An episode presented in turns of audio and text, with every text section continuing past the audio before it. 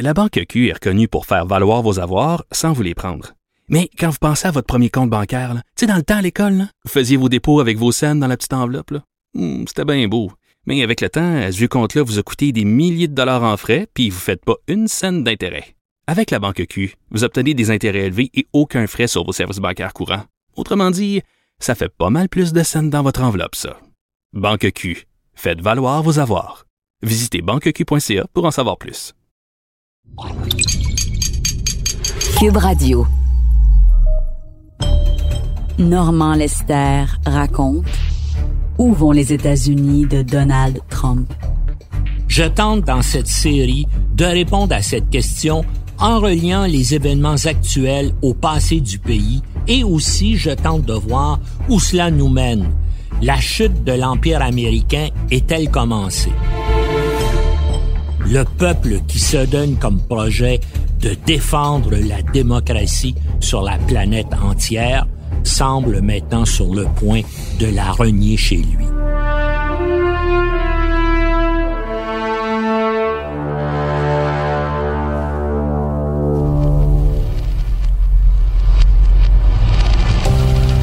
Free trade can be wonderful if you have smart people, but we have people that are stupid.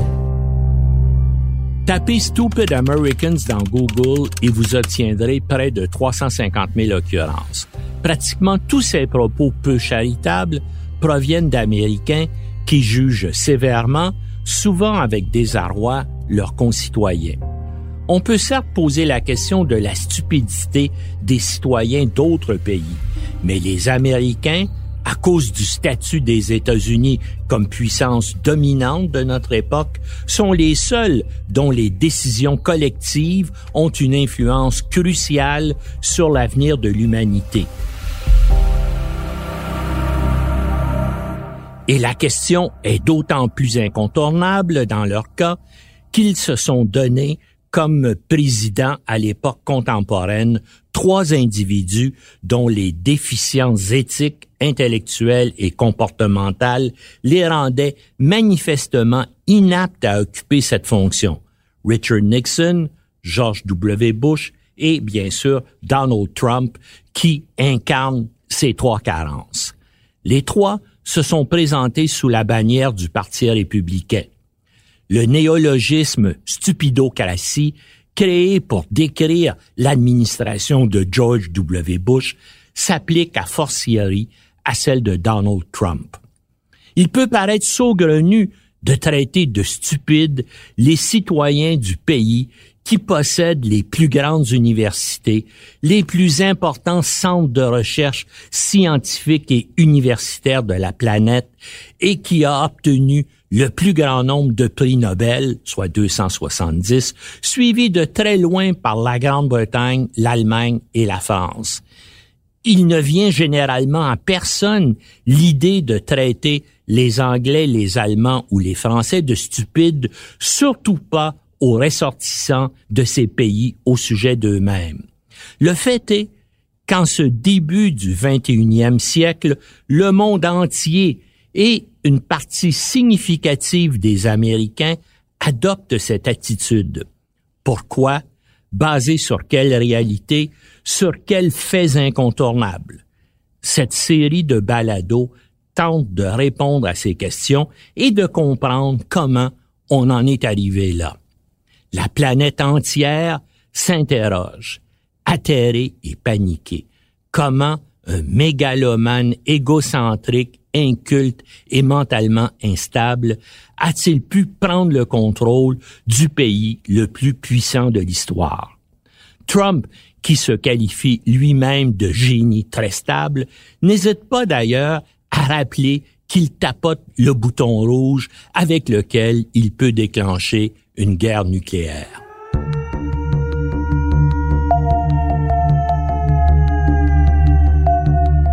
D'ailleurs, plusieurs de ses proches collaborateurs à la Maison-Blanche ne partagent absolument pas les prétentions narcissiques de Trump quant à la magnificence de son intellect.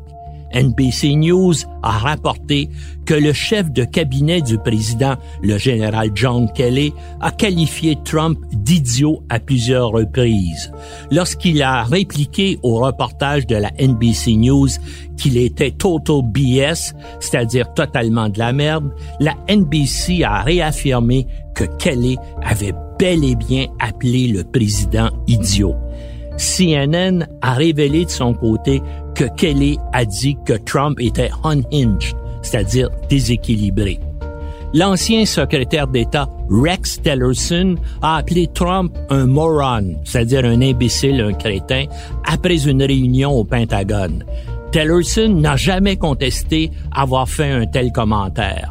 Selon le site BuzzFeed, l'ancien conseiller à la sécurité nationale, le général McMaster, se serait moqué, lui, de l'intelligence du président lors d'un dîner appelant Trump un idiot et un dope, c'est-à-dire un abruti, avec les connaissances d'un gamin de maternelle. Michael Wolff rapporte dans son livre Le feu et la fureur, Trump à la Maison Blanche, que son ancien chef de cabinet Reince Priebus et le secrétaire au Trésor Steven Mnuchin ont tous deux qualifié Trump d'idiot et que l'ancien conseiller économique de Trump, Gary Cohn, a dit de son patron qu'il était dumb as shit, stupide comme de la merde. Dans son plus récent livre, Fear, Trump in the White House, Bob Woodward célèbre pour avoir révélé le scandale du Watergate, a confirmé indépendamment la plupart de ses propos cruels de poches collaborateurs de Trump. Malgré tout, Donald Trump conserve l'appui d'une très grande partie de ceux qui l'ont porté à la Maison Blanche. Malgré son amoralité, ses incohérences, ses frasques, ses mensonges en série et les autres tribulations bouffonnes qui ont marqué sa présidence, près de 90% des républicains approuvent toujours Trump et lui accordent encore leur soutien. Les Américains les plus dégourdis, les plus lucides, concentrés sur les deux côtes du pays, sont convaincus que des millions de leurs compatriotes, majoritairement blancs anglo-saxons, protestants et sous-scolarisés du Sud et du Midwest sont irrémédiablement, désespérément et implacablement stupides. Le jour où Richard Nixon a remis sa démission dans la honte et la disgrâce en 1974, près du quart des électeurs américains lui accordaient toujours leur confiance. Nixon est resté en poste plus de deux ans après le cambriolage du siège du Parti démocrate au complexe du Watergate et le début des révélations à ce sujet.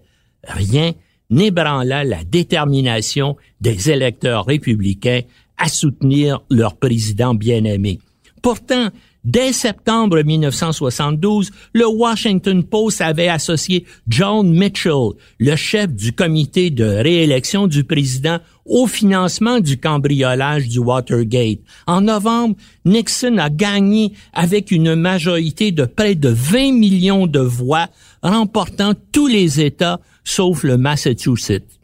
Était-ce par stupidité ou par ignorance que les électeurs américains maintenaient leur confiance à Nixon?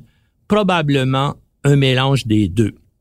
Le chroniqueur du New York Times, Timothy Egan, écrivait en juillet 2018 Vouloir que les partisans de Donald Trump aient le courage, l'intelligence ou le patriotisme de se retourner contre lui est une quête insensée perdu d'avance. Nous sommes, comme l'a dit le président lui-même à maintes reprises, un pays stupide et chaque jour que dure cette présidence prouve son point de vue.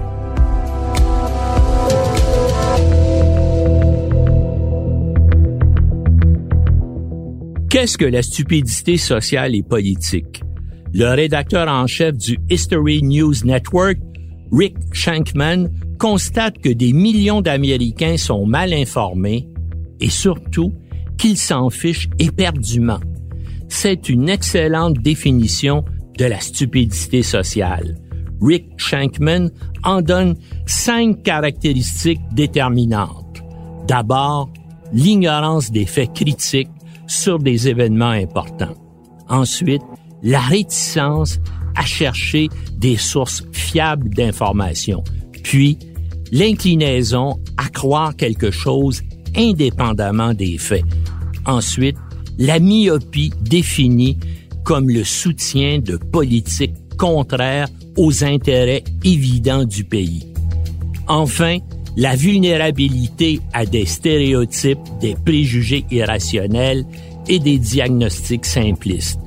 Personnellement, j'y ajouterais la conviction tranquille et aveugle de posséder la vérité, engendrée par l'exceptionnalisme et la religiosité qui caractérisent la mentalité américaine.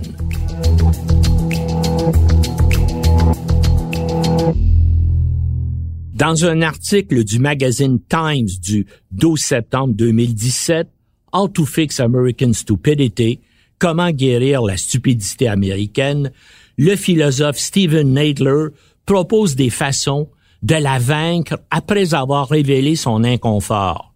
Je commence sérieusement à m'inquiéter que nous, Américains, nous présentions une bêtise de plus en plus grande. Qu'est-ce qui l'amène lui, un philosophe, a soulevé la question de la stupidité des Américains? Principalement le fait qu'une partie significative d'entre eux rejette des réalités scientifiques comme le réchauffement climatique et y voit un canular, et que le tiers des Américains nie l'évolution par sélection naturelle et aussi le fait qu'ils ont élu un individu aussi manifestement mal préparé et inapte à être président. Le professeur Natler voit la stupidité américaine comme une sorte d'entêtement intellectuel. Je cite, Il est irrationnel, stupide, de s'accrocher à des croyances quand elles sont clairement contredites par la preuve. Il ajoute, Une personne rationnelle ne croit que ce que la preuve lui permet de croire. Elle n'accepte pas simplement les choses en se fondant sur ses convictions profondes. Quand elles sont contredites par l'évidence, elle les abandonne. L'Américain stupide, selon Nadler, prend des décisions cruciales, non pas sur la base de preuves claires et distinctes, mais sur ses préjugés, ses espoirs et ses craintes. Il est déjà navrant que la stupidité sous-tende des décisions personnelles, mais ça devient alarmant quand elle façonne les politiques publiques de l'État dominant de notre planète. Quelle solution Nadler propose-t-il à ce qu'il appelle la stupidité nationale rampante aux États-Unis? Il dit qu'il faudrait d'abord apprendre aux Américains à obtenir leurs informations à partir d'une pluralité de sources avérées. Mais, dit-il, ce dont le public américain a vraiment besoin, ce sont des leçons sur la façon d'être rationnel, sur la manière d'évaluer cette information. Le philosophe Nadler ne se fait pas d'illusions au sujet de ses compatriotes. Changer le comportement cognitif des gens ne sera pas facile. C'est peut-être même une quête insensée, perdue d'avance, conclut-il. L'Amérique commence à douter d'elle-même. L'élection de Donald Trump à la présidence amène beaucoup d'Américains plus lucides, donc plus inquiets, à se questionner sur le sens à donner à cet exceptionnalisme qu'ils se sont toujours attribués. Le doute gagne les élites intellectuelles et sociales américaines quant à l'avenir du pays sous la gouverne d'un individu péjorativement exceptionnel qui exhibe quotidiennement ses carences en santé mentale, en rationalité et en stabilité émotive. L'ambiance lugubre s'est même propagée aux Américains moyens dont les frustrations et les rêves déçus ont permis à Trump d'accéder à la Maison Blanche. Ce climat de doute national se répercute sur l'indice du bonheur des Américains qui est en chute libre. Créé par les Nations Unies en 2012, l'indice du bonheur classe 156 pays selon le degré de satisfaction et d'épanouissement de leurs citoyens. Le classement tient compte de la compassion, la liberté, la générosité, l'honnêteté, la santé, les filets sociaux et la bonne gouvernance de chaque pays. En 2018, les États-Unis sont tombés au 18e rang après être passés l'année dernière de la 13e à la 14e position. En comparaison, le Canada occupe le 7e rang du classement. La France est au 23e rang, gagnant cependant 8 places par rapport à 2017. Le Royaume-Uni est en 19e position. Comme d'habitude, les pays scandinaves sont en tête de peloton. Avec la liberté et l'égalité, le bonheur occupe une place primordiale dans la mythologie américaine. La Constitution des États-Unis place le bonheur au centre du projet des pères fondateurs de la République. Nous tenons pour évidentes par elles-mêmes les vérités suivantes. Tous les hommes sont créés égaux ils sont doués par le Créateur de certains droits inaliénables. Parmi ces droits se trouvent la vie, la liberté et la recherche du bonheur, proclame la Constitution. Cette déclaration exclut 20% de la population américaine de l'époque. Les quelques 700 000 esclaves étaient ni égaux, ni libres et certainement pas heureux sur les 55 délégués à la Convention constitutionnelle qui proclament que tous les hommes sont égaux, la moitié, 27, sont propriétaires d'esclaves, dont George Washington lui-même. Les mensonges et les hypocrisies des locataires contemporains de la Maison Blanche remontent au tout premier temps de la République américaine. Les Nixon, Reagan, Clinton, Bush et Trump s'inscrivent dans une longue tradition. Au total, il ne faut pas l'oublier, 12 présidents, donc plus du quart des présidents américains, ont été propriétaires d'esclaves. Huit d'entre eux pendant leur présidence. La Maison Blanche a été construite par des esclaves noirs qui agissaient également comme serviteurs. Le principal auteur de la Déclaration d'indépendance qui proclame que tous les êtres humains sont égaux et qu'ils ont droit au bonheur, Thomas Jefferson, est lui-même propriétaire de 600 esclaves, dont une petite fille nommée Sally Hemings. Pendant son premier mandat comme président, alors qu'elle est âgée de 14 ans et que Jefferson est dans la quarantaine, il l'oblige à avoir des relations sexuelles avec lui. À 16 ans, elle a son premier enfant avec Jefferson qui lui en fera cinq autres. On peut lire partout que Hemmings est la maîtresse de Jefferson. Elle n'était pas la maîtresse du président, elle lui appartenait. Elle est sa propriété, littéralement et légalement esclave, elle n'est pas en mesure de donner ou de refuser son consentement à des relations sexuelles avec son maître. Elle doit se soumettre à ses volontés. Jefferson ne reconnaîtra jamais la paternité des enfants qu'il lui a fait. À sa mort en 1826, il se contente d'accorder la liberté à ses enfants conçus par son esclave. Comme pour l'excuser en partie, en 2011, la Thomas Jefferson Heritage Society suggère que le jeune frère du président, Randolph, est peut-être le père de certains des enfants de Hemmings.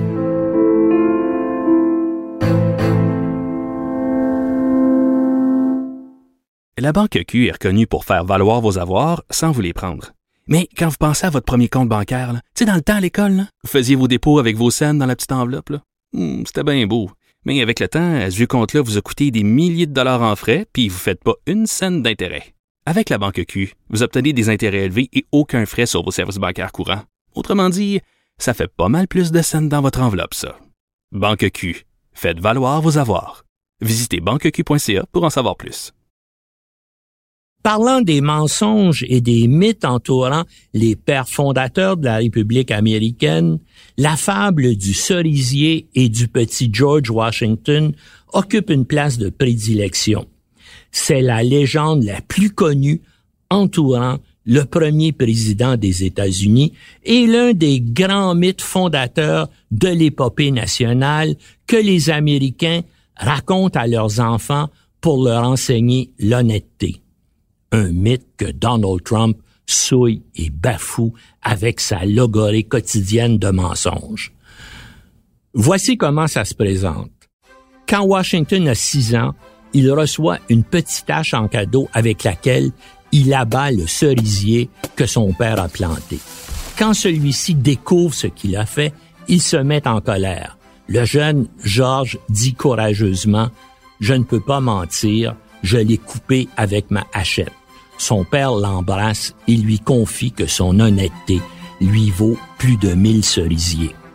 Ironiquement, cette histoire emblématique sur la valeur de l'honnêteté est aussi un mensonge inventé de toutes pièces par l'un des premiers biographes de Washington, Mason Logue Weems. Publié en 1800, un an après la mort du président, son livre The Life of Washington est un best-seller instantané. La scène du cerisier ne s'y trouve pas. Elle est introduite dans le texte à la réédition de 1806. C'est P.T. Barnum, l'homme qui a créé le célèbre cycle Barnum and Bailey, qui propage le mythe à partir des années 1840 en l'introduisant dans un de ses spectacles de variété pour émouvoir les auditoires populaires. Une très vieille esclave achetée par Barnum en 1835 est présentée comme la servante qui a élevé George Washington. C'est encore un mensonge. Elle aurait alors 160 ans. La vieille esclave raconte de façon très convaincante l'histoire du cerisier et du jeune Washington, manifestement emprunté dans sa biographie. Rappelons que P.T. Barnum, qui a fait fortune en exploitant la crédulité et la stupidité des Américains, a contribué lui-même à la rendre légendaire par sa célèbre phrase voulant qu'aux États-Unis, There's a sucker born every minute. Il y a une bonne poire qui naît à chaque minute. Cette méchanceté rejoint celle attribuée à l'écrivain critique social et libre penseur H.L. Mencken qui affirme Nobody ever went broke underestimating the intelligence of the American public. Personne n'a jamais été acculé à la faillite en sous-estimant l'intelligence du public américain. Le mythe du cerisier de Washington est devenu un élément important du patrimoine culturel des Américains. Les menteries en série de Donald Trump viennent mettre la hache dans la légende. Aucun parent ou enseignant américain n'osera plus jamais évoquer le petit Washington et le cerisier pour reprocher un mensonge à un enfant sans que celui-ci se mette à rire en lançant et le président Trump alors. Le blog Fact Checker du Washington Post avait noté le 1er mai 2018 que Donald Trump venait de dépasser le seuil des 3000 déclarations fausses, mensongères ou trompeuses en 466 jours à la Maison Blanche, ce qui lui donnait une moyenne de 6,5 mensonges et faussetés par jour. Le journal soulignait que la pathologie mensongère de Trump s'aggravait. Il avait raison. Le 7 septembre 2018, Trump a dépassé la barre des 5000 mensonges depuis le début de sa présidence. Selon le journal, Trump a battu ses propres records en faisant 125 déclarations fausses ou trompeuses en une seule période de 24 heures au début du mois de septembre. La base de données de Fact Checker du Washington Post attribue maintenant à Trump une moyenne de plus de huit déclarations quotidiennes fausses, erronées ou sans fondement.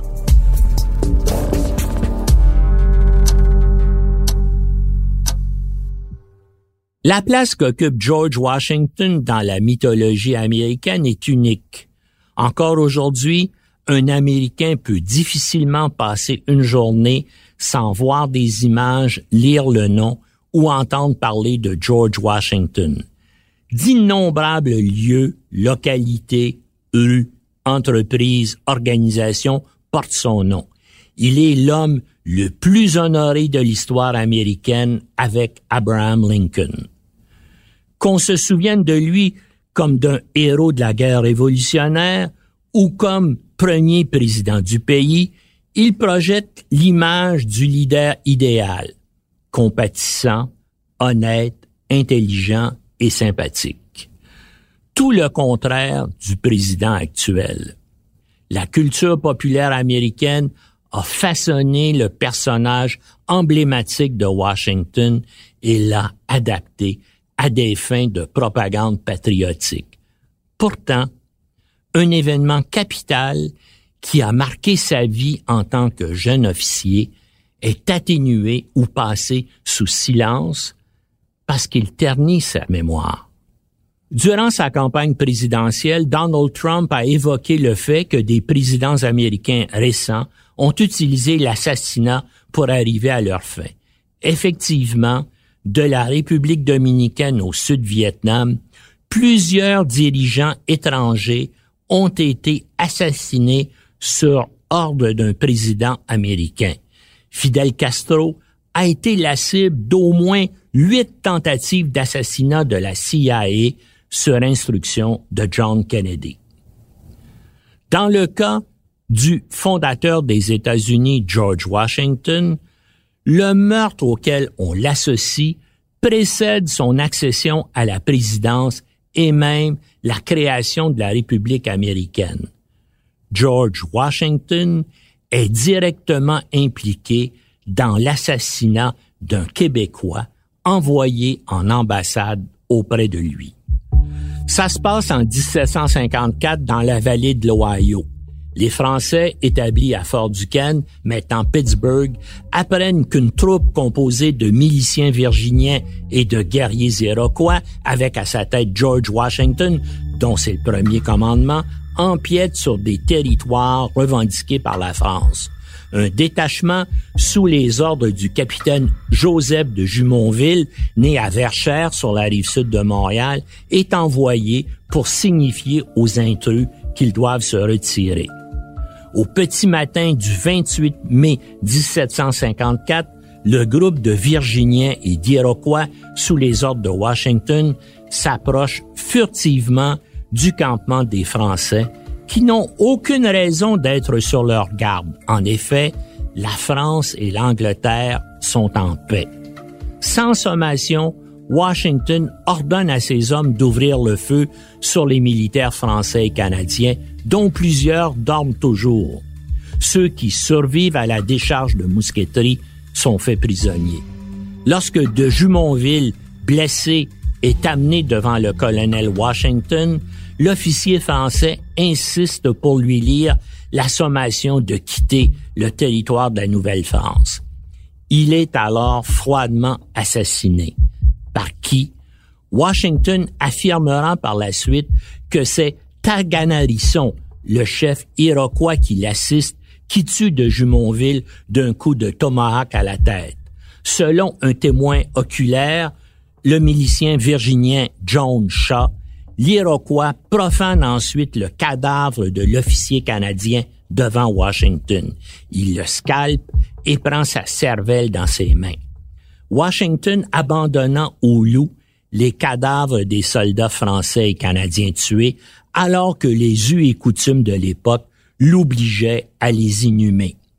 Des ondes d'ombre entourent encore aujourd'hui les circonstances de cet assassinat, mais certains faits sont indiscutables.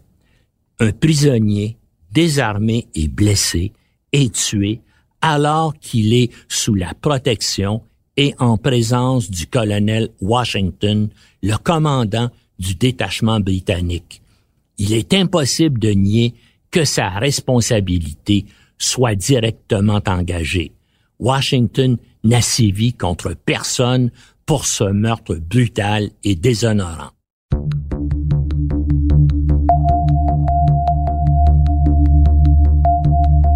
Pour venger l'assassinat d'un de ses officiers, le commandant de Fort Duquesne, le Québécois Pécody de Contrecoeur, envoie le frère de Jumonville avec 600 militaires attaquer Fort Necessity, où se sont réfugiés Washington et ses hommes. Après une brève résistance, George Washington, conscient de la situation désespérée de son détachement, demande aux Français leurs conditions de reddition.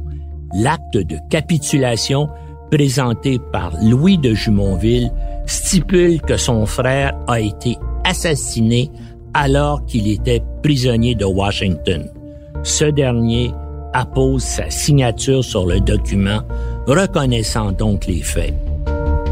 Washington sera fortement critiqué en Grande-Bretagne pour son comportement dans cette affaire. Le célèbre écrivain et homme politique britannique Horace Walpole dénonce la volée tirée par un jeune Virginien dans le fin fond de l'Amérique qui a mis le monde à feu. En effet, l'assassinat de Jumonville marque le début de la guerre de sept ans, souvent considérée comme la première guerre véritablement mondiale. C'est une page d'histoire que les Américains préfèrent oublier quand ils ne tentent pas d'en tirer une interprétation qui sauve l'honneur de leur père fondateur. Que disent-ils?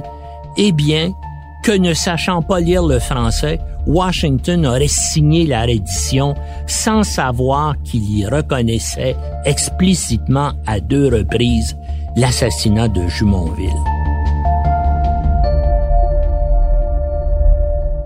Pour tenter d'expliquer son humiliante admission, Washington prétendra que Van Braun, un mercenaire néerlandais à son service, a mal interprété le mot assassinat parce qu'il était un piètre traducteur. Il est pourtant l'interprète personnel de Washington depuis bien avant ces événements. Et le mot assassin et ses déclinaisons sont si similaires en français et en anglais qu'il est difficile d'imaginer qu'on se méprenne sur leur sens. Le premier président des États-Unis semble avoir été aussi désinvolte avec la vérité que l'actuel. La violence meurtrière est une constante de l'histoire des États-Unis, amplifiée par la libre circulation des armes à feu. Plus du tiers des présidents américains ont été victimes d'attentats quatre présidents ont été assassinés. Abraham Lincoln, James Garfield, William McKinley et John Kennedy. Treize autres ont échappé à des tentatives d'assassinat. Si les armes à feu tuent tellement aux États-Unis, si les hommes tuent si aisément, c'est avant tout parce que la culture américaine glorifie les armes à feu et la violence meurtrière. La violence et l'instrument de prédilection des États-Unis pour exercer leur domination et imposer leur volonté à la planète. Leur puissance militaire est inégalée, leur rayonnement culturel l'est également, et malheureusement par certains aspects, leur production culturelle est également délétère. Ce pays fournit la plupart des divertissements violents à travers le monde. L'Amérique mène la planète dans les massacres, dans la vie, comme dans les fictions filmées, télévisuelles et numériques. L'attentat du 11 septembre 2001 a engagé les États-Unis dans une ère de guerre sans fin au plus grand profit du complexe militaro-industriel qui l'alimente. Les États-Unis consacrent environ 50% de leurs dépenses publiques globales à leurs forces armées et seulement 6% à l'éducation. Même si les élections mi-mandat infligent un net revers à Trump et aux républicains, les déchirements de la société américaine ne vont que s'accentuer. Décisions de plus en plus erratiques et contradictoires du président, procédure éventuelle de destitution contre lui, utilisation du pardon présidentiel pour éviter la prison à ses complices, dysfonctionnement des institutions politiques, tensions raciales, accentuation des clivages sociaux, régionaux et culturels. Tout cela nous amènera en conclusion de cette série à soulever le spectre qu'une seconde guerre civile déchire les États-Unis. Est-ce vraiment possible? Nous parlons là, du pays le plus armé de la planète où les armes de combat comme les fusils d'assaut sont faciles à obtenir et où des milices d'extrême droite sont déjà constituées dans la majorité des États et prêtes à se porter à la défense de leur président bien-aimé.